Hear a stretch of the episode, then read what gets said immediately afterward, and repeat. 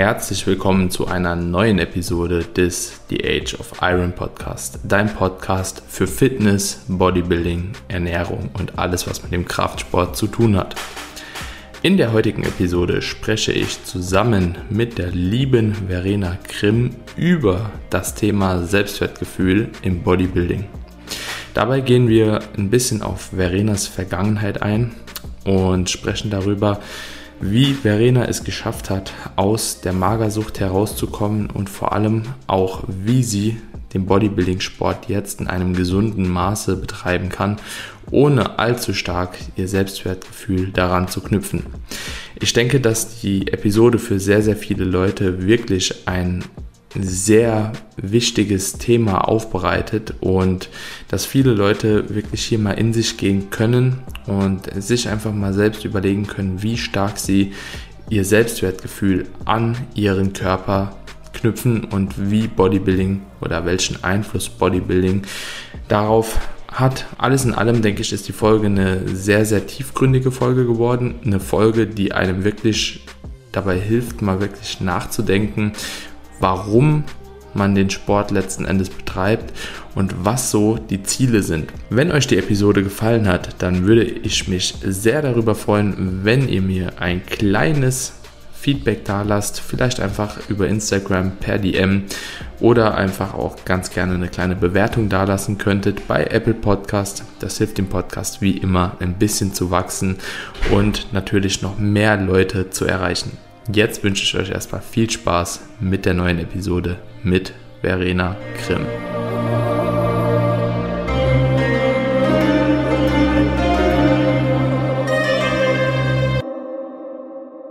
So, Verena, ich habe dich im Intro schon mal ganz kurz angekündigt. Ich freue mich auf jeden Fall, dass wir heute die Episode zusammen drehen dürfen, können. Für dich eine Folge im Deutschen. Normalerweise machst du immer englische Podcasts. Ne? Ja, ähm, freue mich aufs Deutsche. Mal, ja, haben wir eben schon mal kurz drüber gesprochen.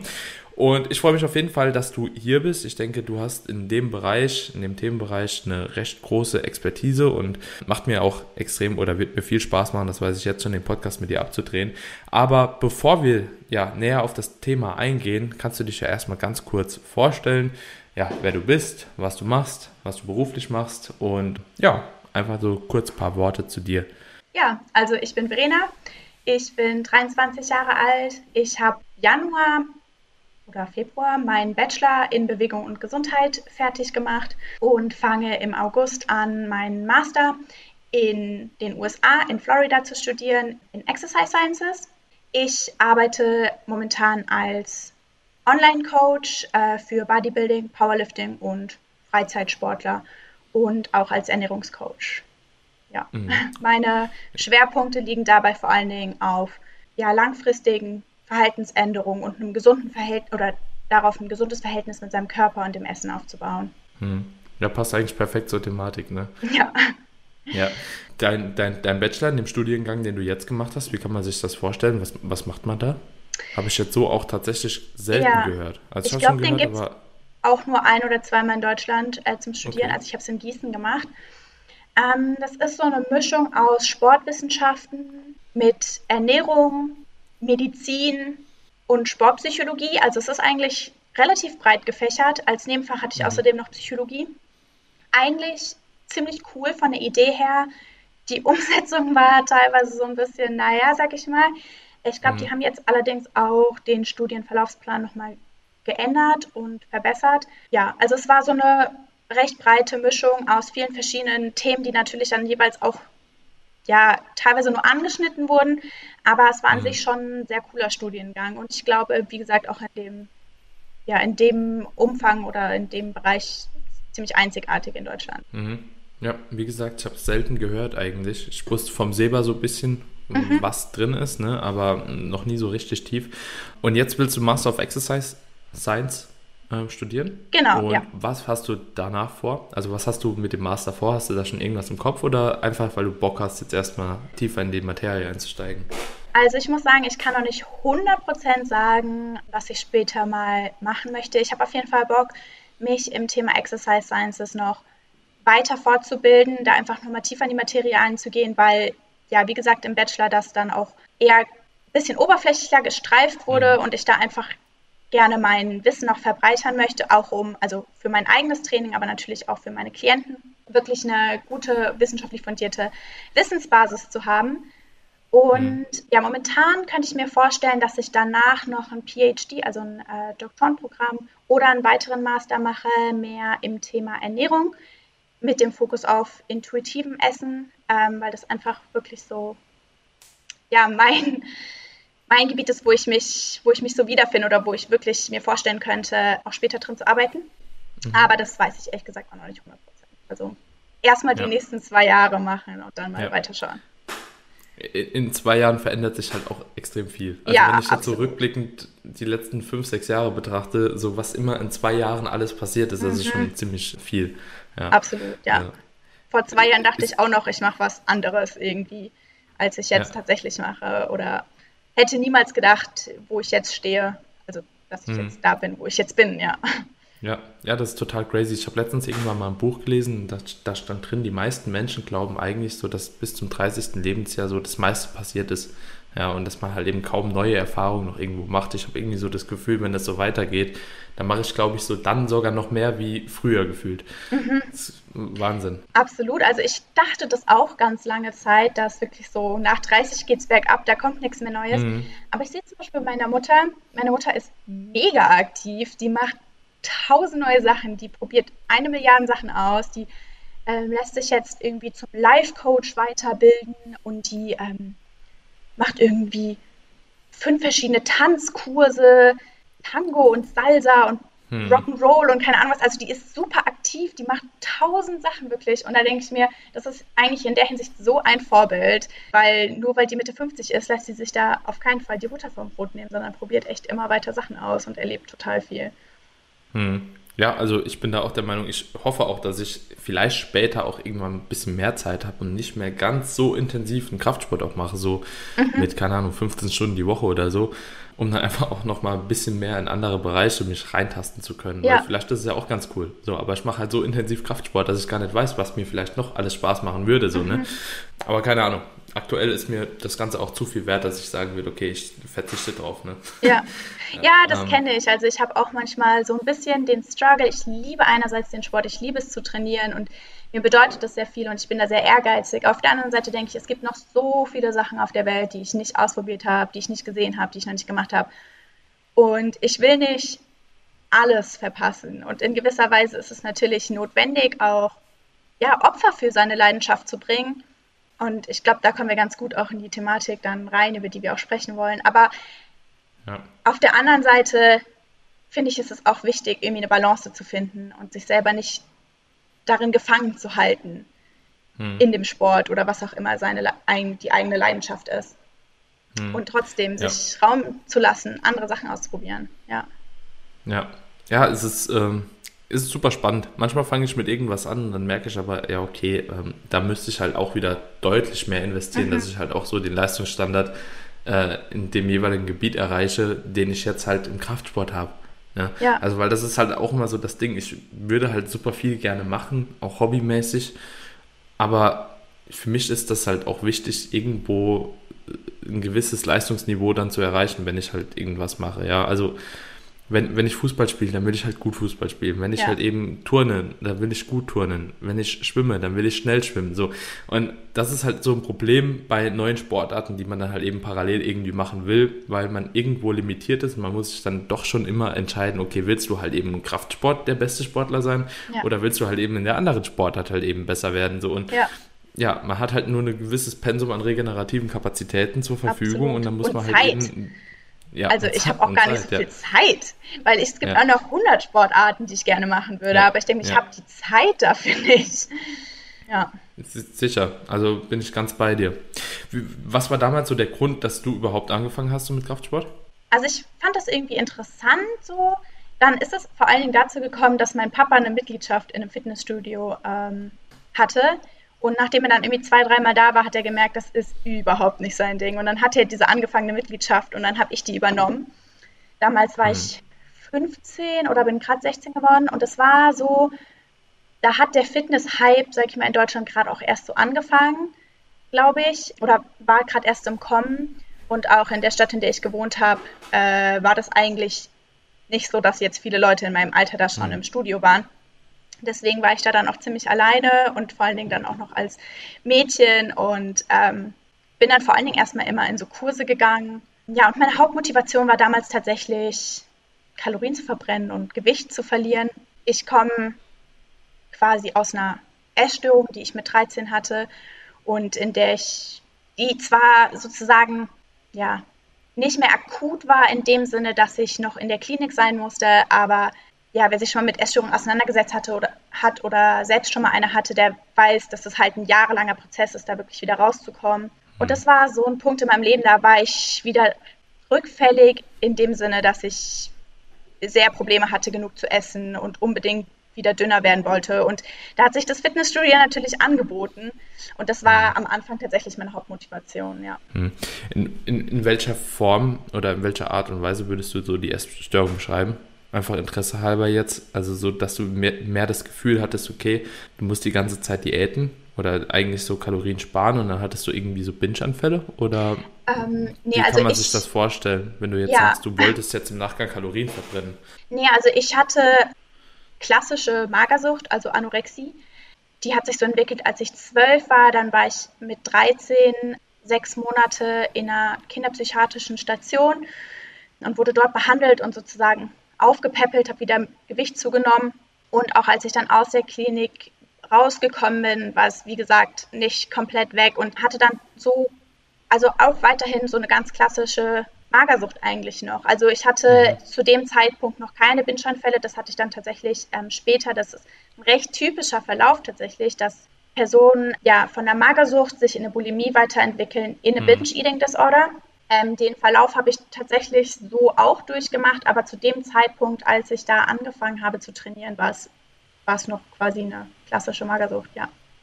Hm, also ich okay. habe einfach nur Kalorien verbrennen wollen, um dünner zu werden, ohne dass ich halt was hm. gegessen habe. Also ja, ja. klassische Magersucht. Ja, ja, genau. Ja. Okay, und, und das hat sich dann entwickelt quasi, nachdem du angefangen hast, also jetzt nicht das von der Magersucht her gesehen, sondern das hat sich dann entwickelt, ähm, dass du irgendwie Spaß am Training gefunden hast? Oder wie, wie kam das? Ja, wolltest du dann sagen, okay, ich möchte mein optisches Bild irgendwie verändern, ja, ich möchte, äh, keine Ahnung, vielleicht nochmal ein bisschen auch zunehmen, vielleicht möchtest du eine andere oder eine andere Figur haben, keine Ahnung, man hat ja verschiedene Motive quasi, warum man dann letzten Endes weiterhin ins Studio geht, ähm, außer Kalorien verbrennen, weil ich sag ja. mal, sonst wärst du ja irgendwann auch nicht an den Punkt gekommen, wo du jetzt halt eben bist. Ne? Ja, absolut. Was war so da so ausschlaggebend? Also an den Kraftsport bin ich so gekommen, dass ich ja wie gesagt immer Kurse belegt habe in dem Studio und da gab es so einen Kurs, das war, das, ich weiß gar nicht, wie das hieß, Body Body, Body Pump, oder, oder so, ne? ja. wo man mit so einer Langhantel irgendwie Ganzkörpertraining macht. Und das hat mir total Spaß gemacht. Und dann habe ich irgendwann an irgendeinem Tag mal meinen ganzen Mut zusammengefasst und bin in die Freeweight Section von meinem Gym damals gegangen, in der noch keine einzige Frau zu sehen war und eigentlich auch generell eher nicht so viele junge Menschen. Und habe dann versucht, einfach mal die Übung, die ich in diesem Kurs gemacht habe, da umzusetzen, ähm, halt mit, mit den Hanteln und den Lang- und Kurzhanteln. Mhm. Und das hat mir total viel Spaß gemacht. Aber dass ich wirklich meine Ziele umorientiert habe vom weg vom reinen Kalorienverbrennen war, als ich meinen ersten Freund kennengelernt habe in diesem Studio, mit mhm. äh, der auch Bodybuilder war oder auch ist und dann auch zu mir gesagt hat, ja Verena, das, das wird halt nichts, wenn du nicht isst. Und der hat mir dann mein erstes Proteinpulver bestellt, so ein 2-Kilo-Kanister von All Stars, weil damals war Markus Rühl noch bei All Stars und mhm. das muss ja dann gut gewesen sein. Ja, und der hat mich da sozusagen so ein bisschen in den Bodybuilding-Sport eingeführt. Und mir da geholfen, sozusagen meine Ziele umzuorientieren. Und dann war ich irgendwann total gehypt und wollte halt unbedingt auch Muskeln aufbauen und wusste dafür, dass ich Leistung im Training erbringen kann und dass ich Muskeln aufbaue und dass ich stärker werde, dafür muss ich einfach essen. Und das war dann auch letztendlich, wie so langsam dieser Mindset-Wandel kam. Also es war nicht vom einen auf den anderen Tag, aber mhm. der Kraftsport hat mir auf jeden Fall geholfen, ja. Mhm. Würdest du das jetzt prinzipiell so im Nachgang vielen Leuten, die in derselben Situation waren, auch raten, sich da dahin zu trauen? Eher weniger, oder? Also es ist schwierig, oder? Ja, es ist schwierig. Ich glaube, was mir am meisten an der Sache geholfen hat, war quasi eine Leidenschaft zu finden. Und diese Leidenschaft war mir wichtiger als meine vorherigen Anführungszeichen Leidenschaft, nämlich so dünn mhm. zu sein wie möglich. Und ich glaube, diese Leidenschaft hätte auch was anderes sein können. Es hätte auch Häkeln sein können oder äh, irgendwas, keine Ahnung, ja. was Leute halt so in ihrer Freizeit machen. Generell muss man natürlich bei, bei Essstörungen, gerade auch bei, bei Magersucht, extrem vorsichtig sein, was, was Training und Sport angeht, weil es einfach super wichtig ist im ähm, Recovery, ich weiß gerade gar nicht, wie man das auf Deutsch sagt. Äh, Im Rahmen im, der regenerativen Kapazität. Im, genau. Ja. Äh, ja, dass man da halt wirklich genug isst und im Sport erstmal ein bisschen zurücksteckt. Und bei vielen Personen mit einer Essstörung geht auch eine, ja, so ein exzessives Sporttreiben mit einher und ist Teil der Krankheit. Und das darf man natürlich eigentlich auf keinen Fall pushen oder befürworten. Deswegen, ich würde sagen, es gab auch wirklich Phasen, in denen es besser gewesen wäre, hätte mich da jemand davon abgehalten, so viel Sport zu machen und so wenig zu mhm. essen. Ich bin super, super froh und auch einfach stolz auf mich, dass ich es da rausgeschafft habe aus dieser Krankheit. Das ist eine knallharte Krankheit und das, ja, es ist halt die tödlichste psychische Krankheit, die es gibt. Es ist extrem gefährlich und ich habe Glück gehabt, dass ich es da rausgeschafft habe und ja, auch obwohl ich so exzessiv eine Zeit lang Sport getrieben habe, dass ich das mhm. geschafft habe. Aber es ist auf keinen Fall der richtige Weg für jeden. Und mhm. da muss man sehr vorsichtig sein, jemandem das zu empfehlen. Würdest du mir zustimmen, dass das, wenn man halt eben wirklich so an Anorexie leidet, sage ich mal, oder davon betroffen ist, dass es sogar gefährlich sein könnte, wenn man dann halt eben in den Kraftsport reinrückt, weil du quasi da ja auch ein gewisses, also du hast ja erstmal einen gewissen Selbstwert, glaube ich, den du halt eben an deine Form bei der Anorexie irgendwo so bindest. Mhm. Ne? Also so umso dünner irgendwie, umso mehr in dem Ideal ist man ja auch irgendwo drin, ne? was man sich selbst so im Kopf visualisiert. Ja. Und wenn man dann halt eben so mit so Bodybuilding-Sport oder mit so einem, ja, doch Physiksport, kann man ja eigentlich mhm. einfach sagen, so anfängt, dass das dann direkt ins andere Extrem rückt, weil auch bei uns im Bodybuilding habe ich so das Gefühl, dass halt eben super viele Leute sich sehr, sehr stark an die eigene Körperform binden. Ne? Also, dass ihr Selbstwertgefühl ja. tatsächlich äh, abhängig ist von der Form, die sie letzten Endes irgendwie Status quo haben. Ja, absolut. Also, ich glaube wirklich da in so einen Physiksport zu kommen aus einer Essstörung ist extrem oder kann extrem Vom einen gefährlich in das andere sein. Extrem, ja, ne? ja, absolut. Also ich hm. glaube, es wäre es oder es ist für viele wahrscheinlich einfacher und besser und gesünder, sich dann einen Sport zu suchen, der eben nicht so körperbetont ist. Wie zum Beispiel, sagen wir mal, beim Powerlifting, wo es letztendlich egal ist, wie du aussiehst, sondern es darum geht, wie viel Gewicht du bewegen kannst. Und das ist beim Bodybuilding halt ja, das ist ein sehr körperfokussierter Sport und ich glaube, man kann eine gesunde Einstellung gegenüber diesem Sport haben, aber haben halt wirklich nicht alle. Und die hm. Rhetorik, die da verbreitet wird zum Thema Bodybuilding, die ist oft auch grenzwertig, meiner Meinung nach, grenzwertig zu einer Essstörung oder generell einer Körperbildwahrnehmungsstörung. Hm. Ja.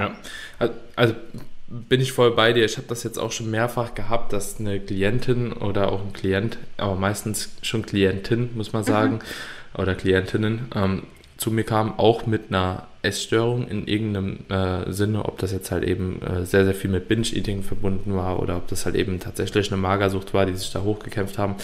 Und ich bin da auch immer sehr, sehr vorsichtig und ja. sehr, sehr konservativ, was halt eben so ja, Anweisungen oder Coaching-Anweisungen anbelangt, äh, auch ungern mache ich mit denen erstmal Diäten, ja. weil ich immer super Angst habe, dass da das Ganze nochmal in alte Muster halt eben zurückrutscht Absolut. oder sie sich halt eben sehr, sehr stark an einen niedrigeren Körperfettanteil binden und den halt eben auch toll finden, weil man merkt halt eben schon, umso länger man auch gefühlt in einer Improvement-Season ist, wo man wirklich versucht, Körpergewichte zuzugewinnen, wirklich sich mehr auf die Trainingsfortschritte zu konzentrieren, dass eigentlich die Person grundauf, glaube ich, glücklicher ist, wie so wie in einer Diät halt. Ja. ja. Ja. Kannst, kannst du auch so bestätigen? Ja, kann ich absolut ja. so bestätigen. Ich glaube, dass ja, das, das Selbstwertgefühl ist oft an eine Körperform gebunden, aber das Wohlbefinden, das Allgemeine und die psychische Gesundheit sind eigentlich davon unabhängig. Aber mhm. in dem mhm. Moment, wo man eine Diät macht, sei es fürs Bodybuilding oder irgendeine andere Lebenslage, einfach weil man Gewicht verlieren will, mhm fokussiert man sich oft eben sehr auf seinen Körper und versucht quasi seinen gesamten Selbstwert von diesem Körperbild wie man aussieht, äußerlich abzulesen oder man legt zu viel Wert auf sein körperliches, auf sein äußerliches mhm. ähm, so rum. Während man eben in der Improvement Season oder wenn man nicht diätet, seinen Fokus viel breiter streut und aus verschiedenen Bereichen sein Selbstwertgefühl generiert. Also wenn ich in der Improvement Season bin und ich bin jetzt schon zweieinhalb Jahre in der Improvement Season, dann mhm. fokussiere ich mich darauf, wie viel Spaß macht mir das Training, werde ich stärker. Ich kann so viel geile Sachen essen. Ich fokussiere mich einfach auf mich als Athlet und als mich, auf mich als ähm, Coach und nicht nur mhm. auf meinen Körper. Und ich glaube, das kann eben sehr gefährlich sein, sein Selbstwertgefühl ausschließlich aus seinem Körper oder von seinem Äußeren abzulesen, sozusagen. Oder sich nur mhm. darauf zu fokussieren. Würdest du eine Differenzierung treffen zwischen Selbstwertgefühl und Selbstbewusstsein? Ich habe mich da gestern extra nochmal eingelesen. Also mhm. tatsächlich ist es ein bisschen schwer zu sagen. Also ich glaube ja. Ähm, das Selbstwertgefühl ist ja so ein bisschen das Wissen darüber, dass wir wertvoll sind dass wir Talente, Skills und Interessen haben, die einen einzigartig ähm, machen und die einen eben zu einem wertvollen und respektablen Menschen machen. Und Selbstbewusstsein ist mehr so, dass man von sich selbst überzeugt ist und von seinen Fähigkeiten, die man hat und dass man selbstsicher auftritt. Ich glaube, hm. das ist schon zu differenzieren. Man kann Selbstbewusstsein aber auch so interpretieren, ja. dass man sich über seiner selbst bewusst ist, also ein bisschen ähm, hm. philosophischer betrachtet sozusagen, dass man sich über sein Sein bewusst ist. Also ich finde es ist schwer, die gehen viel ineinander über, sind miteinander verwoben, aber ich glaube schon, dass es da eine, dass, es, dass man dazwischen differenzieren kann, ja. Hm, ja, ja, ich, also ich, es ist auch mehr philosophisch jetzt die Frage, ja. wie, dass ich jetzt eine absolute Aussage oder so haben wollte ich finde es nur immer ein bisschen schwierig, auch in dem Sport so zu sagen, okay, jetzt ist man seiner selbst bewusst, ja, man hat ein Selbstbewusstsein dafür, was man halt eben hier macht, weil ich glaube, das haben viele eher nicht, die Kraftsport ausüben, ja, dass mhm. sie wirklich bewusst sind, okay, ich mache das jetzt, weil ich quasi eine intrinsische Motivation habe. So, ich glaube, das sind meistens eher so extrinsische Gründe, die dann halt eben dazu führen, dass halt eben viele Kraftsport machen. Sie, sie wollen besser aussehen, aber sie sind sich nicht bewusst, warum sie das eigentlich ja, für sich selbst machen. So, ja, ne? ich glaube, und, ähm, ganz kurz, ich will dich ganz schön unterbrechen, ja, aber ich glaube, ja. das ist genau der Unterschied teilweise zwischen in der Bodybuilding-Diät sein und in einer Improvement Season sein, weil in der Improvement Season macht man den Sport um des Sports willen und man macht es, weil es einem Spaß macht und weil es einem was gibt irgendwie, während man in der Diät sich oft eben auf externe Anreize fokussiert. Ja. Und man möchte eben ja. einen Preis geben, man möchte so und so aussehen, man möchte irgendwie ja, Bestätigung die, von die außen of haben. jede Woche hitten und einfach genau. sich selbst nach außen präsentieren. Ja, das ist schon auf jeden Fall. Und deswegen finde ich auch eigentlich so eine Improvement Season ist, hat auch eine Berechtigung. Also für alle, die übrigens nicht wissen, was Improvement Season heißt, Improvement Season ist quasi einfach nur diese Aufbauphase ja, ähm, zwischen äh, einer Wettkampfdiät, ja, also von einer Wettkampfsaison zu der nächsten, das nennt man dann Improvement Season. Und da können auch Minicuts drin sein, da können äh, Kurzdiäten drin sein, da kann man ein höherer Überschuss, aber so am Ende des Tages ist das einfach so diese Zeitspanne zwischen zwei Wettkampfsaisons am Ende des Tages, so oder? Ja, und ich denke auch, dass das in einem gesunden Verhältnis zu schieben ist. Und deswegen bin ich auch mittlerweile so weit, dass ich sage, mindestens drei Jahre Improvement Season, bevor die nächste Diät ansteht. Mhm. Einfach nur aus dem Grund, weil diese Zeit eigentlich für einen psychisch, glaube ich, deutlich besser tut oder es einen wirklich positiv beeinflussen kann, wohingegen die andere Zeit ähm, mit sehr, sehr vielen Einschränkungen einhergeht. Ich ja. sage nicht, dass die Diät äh, immer immer nur Schlechtes mit sich bringt. Also man lernt auch nochmal äh, so richtig dedicated zu sein. Also du bist einfach ähm, komplett drin in deinem Film, in deinem Fokus, in the Zone und es lernt dir auch mehr Disziplin nochmal eine Zeit lang aufzuweisen, aber es bleiben sehr, sehr viele Sachen auf der Strecke und vor allem auch die Selbstwahrnehmung, die man da vielleicht noch nennen kann, die geht dann halt auch extrem verloren. Und da kommt jetzt auch wieder so das Selbstwertgefühl, dass man oder man merkt in dieser Phase, dass das Selbstwertgefühl, glaube ich, doch sehr, sehr stark an die Körperform halt eben äh, geknüpft ist. Denn wenn die Form dann nach dem Wettkampf irgendwann mal schwindet, dann ist es nicht allzu selten, dass es auch so zu einer Athletendepression oder so mal kommen kann. Ne? Ähm, weil man halt eben die Form nicht gehen lassen will. Man kann das nicht akzeptieren, dass man jetzt halt eben nochmal schlechter aussieht. Man kämpft dagegen an. Und ich glaube, da wird der Sport dann halt eben tatsächlich erst richtig ungesund. Also nicht nur körperlich, sondern auch psychisch.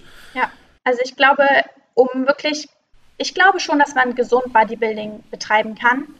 Aber ich glaube, dass es viele nicht tun und ich glaube, es ist sehr schwer, in diesem Sport durchweg ein gesundes Verhältnis zu sich selbst und zu seinem Körper zu haben. Ich glaube, es ist echt nicht einfach. Ja, also, also glaube ich auch. Ich glaube, wie gesagt, sehr, dass das halt eben stark an die Körperkomposition gebunden ist. Mhm. Und da, dahingehend war auch die Frage, warum du oder ob du Bodybuilding-Wettkämpfe halt eben prinzipiell eher als was Positives oder als was Negatives ansiehst, beziehungsweise nicht Bodybuilding-Wettkämpfe an sich, sondern diese körperliche Entwicklung, die man da in dem Prozess vom Bodybuilding halt einfach macht. Ob das für dich eher positiv zu sehen ist, weil man natürlich gewisses Selbstwert ja auch entwickelt, insbesondere Personen, die vielleicht vorher nicht so, nicht so selbst, ja, kein großes Selbstwertgefühl hatten, weil sie, keine Ahnung, schmal, schmächtig, wurden gehänselt, keine Ahnung. Dadurch halt erstmal so so einen kleinen Aufmarsch erfahren haben, ähm, ob du das eher als schlecht oder als positiv erachtest?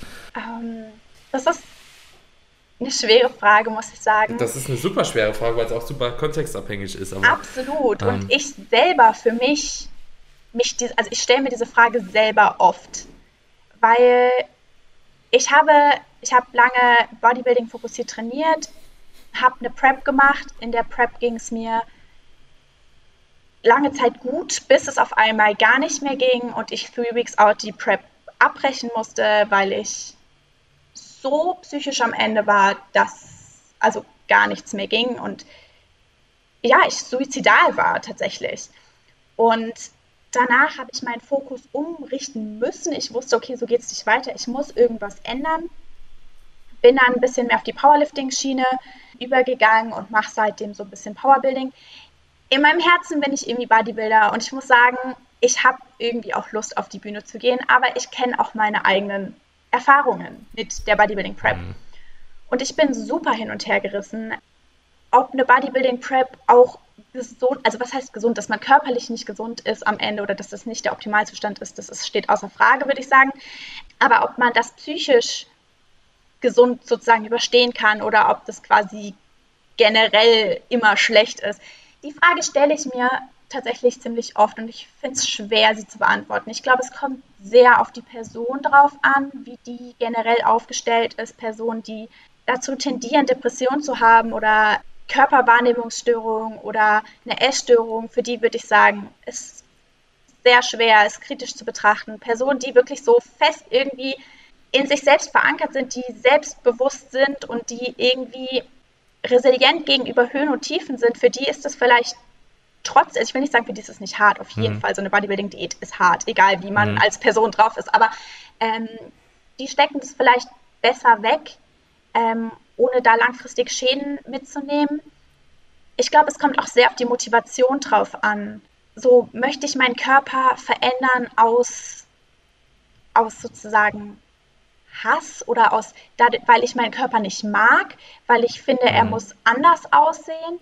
Ähm, oder akzeptiere ich meinen Körper so oder so und sehe die Bodybuilding Prep auch wirklich wie eine Vorbereitung auf irgendeine andere Sportart. Also quasi nicht mhm. als Diät an sich, sondern wie halt in jeder Sportart man sich in Hinblick auf einen Wettkampf vorbereiten muss und sich körperlich ja, an den Rand bringen muss seiner Kapazitäten, mhm. sieht man das beim Bodybuilding dort auch so eher, also einfach als sportliches Muss sozusagen, was halt gefragt ist, um eine gute Performance abzugeben, die im Bodybuilding halt nun mal ist, äh, lean mhm. auszusehen. Oder sieht man das als eine Diät, die man, wo man versucht, gegen seinen Körper zu kämpfen und sich irgendwie, ja, gegen sich selber zu kämpfen und sich selber kaputt zu machen, irgendwie, um irgendwas zu erreichen ich habe lange Zeit irgendwie die Ansicht gehabt, nee, eine Bodybuilding Prep, das kann nie gut sein. Mittlerweile mhm. bin ich da wieder offener, denke mir, es kommt, es kommt auf den Kontext an, es kommt auf die Person an und es ist schwer generell zu beantworten, aber ich, ich würde sagen, man kann die Bodybuilding machen, ohne dass es automatisch schlecht ausgehen muss. Aber ich glaube, das trifft definitiv nicht für alle zu, die das machen. Ja, ja, bin ich bei dir.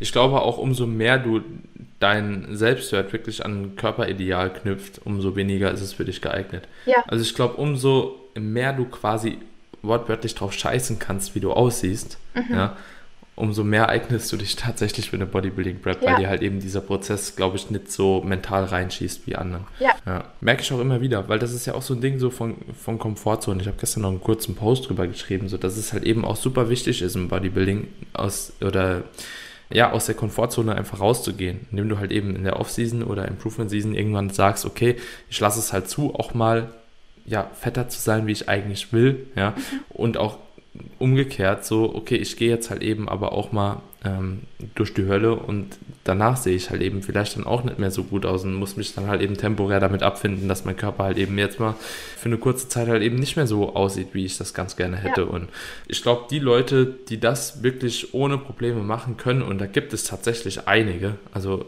ich habe allein im Coaching bestimmt schon fünf, sechs, sieben Leute aktiv drin, die sagen einfach, ja, ist mir egal. Es ist mir egal, wie ich aussehe halt. Die haben da gar keinen Bezug zu. Und das finde ich extrem geil, weil mit den Leuten macht es auch sehr, sehr viel Spaß zu arbeiten, weil du einfach weißt, okay, die funktionieren halt einfach so und du musst nicht bedenken, okay, wie geht es denen psychisch damit, wenn jetzt die Form halt eben mal temporär einfach nicht so gut aussieht. Mhm. Weil die haben einfach Spaß am Prozessen. Ich glaube, ja, das ich ist schon ein sehr, sehr wichtiges, äh, sehr, sehr wichtiger Punkt, ja. Absolut. Und das das meine ich quasi damit, wenn ich sage, dass man Bodybuilding so betrachtet wie Fußball oder wie ja. irgendeinen anderen Sport, wo es darum geht, ich möchte eine gute Leistung erbringen und dafür mache ich, was notwendig ist. Und in, im Bodybuilding ist halt eine gute Leistung zu erbringen, hinter eine bestimmte Form auf die Bühne zu bringen.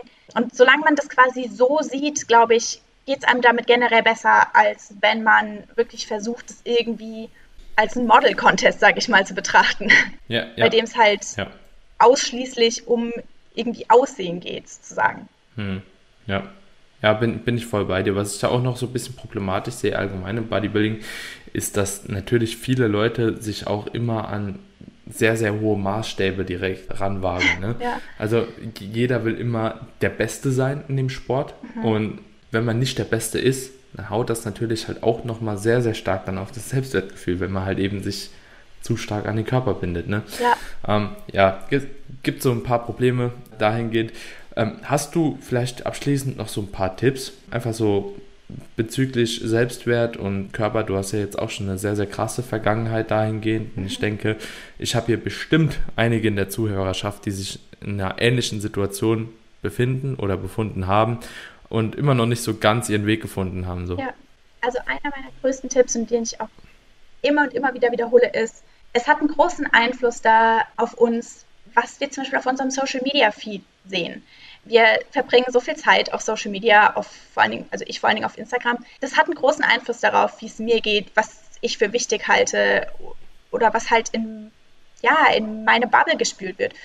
Und was mir zum Beispiel unglaublich hilft, Personen zu folgen mit, aus ganz verschiedenen Interessengebieten, mit ganz verschiedenen Körpertypen, die sich mit verschiedenen Themen auseinandersetzen, weil das hilft mir unglaublich zu sehen, es geht nicht nur um Körper und Körperform, sondern es geht um so viel mehr. Und auch ich habe so viel mehr zu bieten als nur mein Körper. Mein Körper ist gut so, wie er ist, aber das ist das Langweiligste an dem, was ich als Gesamtpaket zu bieten habe. Und einfach Personen zu sehen, die in anderen Körpertypen leben und denen es trotzdem gut geht, die vielleicht in dickeren Körpern leben oder in dünneren oder die was anderes machen, die keinen Sport machen und die trotzdem ein wundervolles Leben führen und sich einfach wohlfühlen, das hilft mir total. Also das ist mein Nummer eins Tipp. Ja, ansonsten. Sehr, sehr, sehr cooler Tipp ja, es ist. Mer ich, merke ich auch, dass das bei mir auch funktioniert, umso mehr ich mich äh, links und rechts orientiere. Beispielsweise, ich lese jetzt auch nichts mehr an Fitnessbüchern. Also so, mhm. ich habe jetzt so meine letzten durchgelesen so und ab jetzt, wenn ich was lese, dann lese ich irgendein Paper oder so oder halt, keine Ahnung, ein Review mal zu was. Aber ich lese jetzt keine expliziten Fitnessbücher aktuell ja. mehr, weil ich einfach so ein bisschen so einen Fokus verschieben möchte, auch auf andere Dinge. Hat mir auch schon extrem viel geholfen. Das ja. muss ich schon sagen. Und das ist nur eine Kleinigkeit jetzt. Und das war unterbewusst, weil ich jetzt äh, einfach, ja, keine Ahnung, ich war mal satt halt so von ja. der Thematik ja. und wollte mich einfach mal umorientieren. Und das hat auch schon was gemacht intrinsig. Also wirklich, ähm, ist, ist, ein guter Tipp, ja. Genau, also so wie es für Social Media gilt, gilt es eben genau für alle anderen Medien oder ja. Sachen, die wir konsumieren. Ja. Also Bücher genauso, Podcasts genauso. Ja, was, was mir, wie gesagt, auch hilft, ist, mich daran zu erinnern, dass, dass mein Körper ist mein Zuhause und in dem ich immer leben werde in, in diesem Leben. Und dass ich mit meinem Zuhause nicht im Krieg stehen möchte. Und dass mein Körper alles, was er macht, alles, wie er reagiert auf Essen, auf Training, das macht er quasi in bestem Wissen und Gewissen. Also das klingt jetzt ein bisschen komisch, aber der, mein Körper macht nichts falsch, wenn er so oder so auf irgendwie auf Stimuli reagiert. Und mein Körper versucht mich am Leben zu halten. Mein Körper macht so viel für mich mit. Der regeneriert nach jedem knallharten Training. Der verdaut jedes Essen. Der steckt alles weg, was sich ihm antut. Zu wenig Schlaf und bla bla bla. Das macht mein Körper alles mit. Und ich möchte da meinem Körper einfach Dankbarkeit entgegenbringen und ihn deswegen auch liebevoll behandeln. Mhm. Und ich habe meinen Körper lange überhaupt nicht liebevoll behandelt und mein Körper verdient es aber, liebevoll behandelt zu werden. Also mich daran zu erinnern, auch in Momenten, wo ich mich vielleicht unwohl fühle, dafür kann der Körper selber quasi nichts, dass man sich gerade unwohl fühlt. Das ist eine Kopfsache und der Körper verdient mhm. es trotzdem quasi respektvoll und liebevoll behandelt zu werden. Das ist was, an dem ich hart arbeite. Das fällt mir nicht leicht, aber das ist auf jeden Fall auch was, was mir sehr hilft, ja. Mhm. Ja. Verena, krasse Folge. Ja. Ja, Hat mich ähm, gefreut, hier zu sein. Eine Folge auf die etwas andere Art, das sind nämlich so Themen, die man halt eben relativ selten bespricht, leider. Muss ich wirklich sagen, leider, weil es halt auch sehr, sehr wenige Leute gibt, die sich damit wirklich mal intensiver auseinandersetzen und auch natürlich offen drüber reden. Ähm, mir wird es, glaube ich, persönlich auch nichts ausmachen, aber da haben doch viele eine gewisse Hemmschwelle, insbesondere wenn man halt auch einen größeren Social Media Auftritt hat. Ja. So, ja, war sehr, sehr cool. Wenn die Leute dich irgendwo finden wollen, wo können sie dich denn finden? Genau, man kann mich finden auf Instagram unter verena.saustrength. Ja, und ich habe auch, also ich habe nicht selber einen Podcast, aber ich bin auch Teil eines anderen Podcasts, der heißt The Dow Strength Podcast und den findet man auch auf Spotify und ich glaube auch auf Apple Podcasts und wo es sonst noch so Podcasts gibt. Ich genau. haus auf jeden Fall Spot, den Spotify-Link haue ich mal in die, ähm, in die Shownotes rein, genauso wie den Instagram-Namen. Ähm, dazu gesagt, der Podcast ist wie gesagt auf Englisch. Also genau, ja. jemand, der auch Bock auf englische Podcasts hat, checkt das Ganze einfach mal ab. Und ansonsten, Verena, danke ich dir, dass du da warst. Dankeschön. Und würde mich freuen, ja. wenn das nochmal klappt. Super gerne. Ciao, ciao. Ciao. Vielen lieben Dank, dass du die Episode bis zum Ende durchgehört hast und immer noch mit am Start bist. Wenn dir die Episode gefallen hat und du dir einfach auch wirklich mal ein paar Gedanken parallel gemacht hast über dich, über dein Selbstwertgefühl, über ja, deine Selbstwahrnehmung und natürlich auch irgendwo das Selbstbewusstsein, dann würde es mich sehr freuen, wenn du dem Podcast, ja, wie gesagt, eine kleine Bewertung da lassen könntest. Vielleicht sogar die Folge in deiner Story teilen könntest, mit deinen Freunden teilen könntest, weil ich einfach denke, dass diese Folge eine extrem wertvolle Folge war, die sehr, sehr vielen Leuten tatsächlich weiterhelfen kann, sich nochmal darüber bewusst zu werden, warum man letzten Endes den Kraftsport ausübt, ob es eine intrinsische oder eine extrinsische Motivation ist und vor allem auch, wie man langfristig mit dem Sport umgehen sollte. Wenn dir die Episode gefallen hat, lass doch gerne ein kleines Abo da bei Apple Podcasts, bei Spotify oder wo auch immer du den Podcast hörst. Und ich würde mich sehr darüber freuen, wenn du in der nächsten Episode nochmal einschaltest. In diesem Sinne einen wunderschönen Tag wünsche ich dir bis zur nächsten Episode.